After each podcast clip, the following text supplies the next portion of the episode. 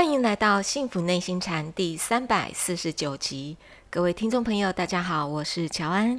与我们一起在线上的是黄庭禅创办人，也是钟岭山内心教育基金会董事长张庆祥张讲师。张讲师您好，乔安好，各位听众大家好。啊，不知道讲师您今天要为我们解析怎么样的一个案例呢？呃，今天我们就来谈一谈这个一个概念啊。嗯，这个呢是最近呢在内地的一个报道啊，呃，就是一个记者啊去访问了一个。他曾经参加国际数学奥林匹克竞赛，得到两次的这个冠军的一个天才啦。哦。那这个天才呢，叫做傅云浩。嗯。能够在国际的这种奥林匹克数学赛里面，这个得到第一名，那我们就知道说这是何等的人才了哦。真的是天才了。对，可以说是天才啊。这个天才呢，他从小学开始啊，很小的时候，他的数学的程度就。非常非常的高哦，小学的时候已经把高中、大学的数学程度都已经了解完了。哇！啊，到大学的时候呢，反而没什么好了解的哦，沉迷于电动游戏。可是呢，在这个之前呢，他已经拿到了两届的国际数学奥林匹克。所以这个采访呢，因为过了很多年了嘛，一般得到这种比赛的冠军的人哦，等于是国际瞩目的，对，都是天才嘛，天才很厉害的人物嘛。那当然，他走的路呢不太一样。他从大学以后呢，就在这个领域里面呢就销声匿迹了。后来大家也不知道他跑去哪了哦。哎，哎，过了十几年，大家就在问啊，那个时候那个小天才跑去哪了，对不对？啊，他在哪呢？现在在一个广州的师范学校里面呢教数学。哎，大学老师。对对，但是他采访之后呢，他这一篇篇名叫什么呢？叫做。奥数天才坠落之后啊，一个天才的坠落。奥数就是奥林匹克的数学竞赛啊，这奥数的天才这个冠军呐，竟然最后呢坠落到一个师范大学当老师。任何消息，嗯，他还没有在学术界大放异彩啊，没有在科学界大放异彩啊，对不对？对，你应该要在数学的领域、航天的领域呀，什么军事的领域呀，嗯。要大红大紫，不然在学术界你起码拿个诺贝尔奖啊！是哎，怎么就忽然不见了？然后这个记者呢，好几次采访谈了十几个小时。那当然，这个傅云浩呢，也跟他畅谈了他整个过程，还有他现在觉得他是怎么务实的在生活着啊。是。然后他觉得他目前的当一个老师，那他教出来都是师范的学生，但他觉得他的意义在哪里？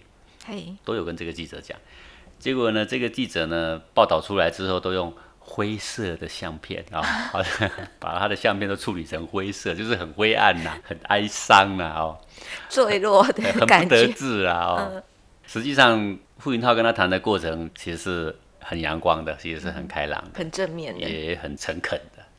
结果呢，被他一报道报道成天才坠落，结果呢，傅云浩的这个整个。微信就刷屏了嘛，哦，就是大家都在讨论这个事情。那他看了他的报道之后，觉得说，哎，这个记者呢，都报道他自己想报道的，然后他就又另外写了一篇来说明他现在过的是什么生活，他对他这个报道还有什么看法？是。那我觉得是蛮发人省思的一点，就是说，好像你曾经是一个天才，然后你现在做一些很基础的事情。好像在这个记者的报道的口吻，虽然是没有明说，但是却有一点可惜甚至可耻的味道了。啊，这叫做天才坠落之后嘛。这个可惜是大部分可能都会觉得好像有点可惜，因为你看你数学那么语义之间就是说他没有在堂堂的学术殿堂。哈，对。呃，但是这个傅云浩觉得说，他到现在踏踏实实的做一个师范学校的老师。他觉得非常踏实，嗯，那这个不能被定义为说我是一个数学天才，我没有进入学术殿堂，我就是一个失败者。哎，这很多的灰色的相片处理下来，俨然 就是一个值得哀伤的、值得哀悼一下的一个事情了哈。是，所以这个就是我们一般的社会观念啊，家长很多观念，总是希望你的小孩子哦闪闪发亮啊，做出惊天动地的事情。呃，你并不觉得只要能够平平凡凡、踏踏实实的过日子啊，真真实实、诚诚恳恳的帮助人呐，就是一个非常成功的人生呐。是这个概念呢，在一般人的家长里面，呃，极为欠缺啦。是的，哦，甚至是完全的误导了。是，所以我们鼓励着小孩每天都要力争上游，这固然是很好。嗯，但是你要过着那种有如走星光大道般的那种生活，这未免有一点幻想啊。嗯，不切实际呀。是，可是讲是，如果我的孩子他就是一般的学生，一般的小朋友，我可能就没有太多的幻想。但是如果今天我的小朋友他是资优生的话，那我就会想说，哎，一个资优生在我的家庭里面，我应该可以给他更好的什么样的教育环境？学校可以给他更好的提拔。想想看，一个资优生哦，嗯，一个父母他自己有一个资优生，像傅云浩这样的人物，是一般的资优生。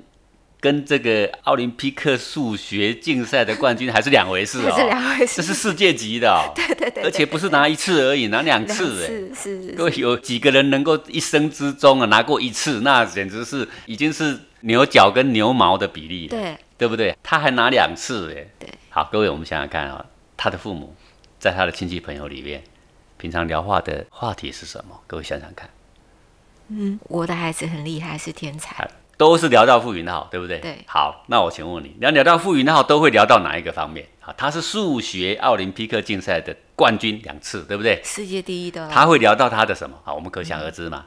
你就会聊他小时候出生有什么特别嘛？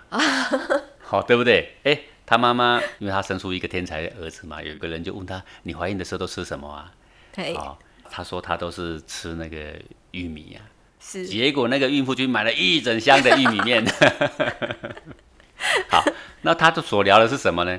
啊，就是日常生活都是跟傅云浩有关的。他是小孩子的时候就如何杰出，他在家里呢是如何的乖巧，他在学校里面呢啊他是怎么样出类拔萃，如何的顶尖。对，在这个报道里面也提到这一点，就是旁边的人所能够回忆起来的，他的父母跟左右邻居所谈的话题。很少离开傅云浩的，对啊。如果一谈到傅云浩，很少离开数学，那都是谈到数学的什么呢？出类拔萃，如何的光芒闪闪耀耀的。好，这似乎是整个父母的荣誉啊，完全是寄托在这个傅云浩上面。是，各位，这不是傅云浩的父母这样而已哦。所有的杰出表现的小孩的父母都这样啊，都几乎借着这个小孩的闪闪发亮来猎取自己的荣誉感。是。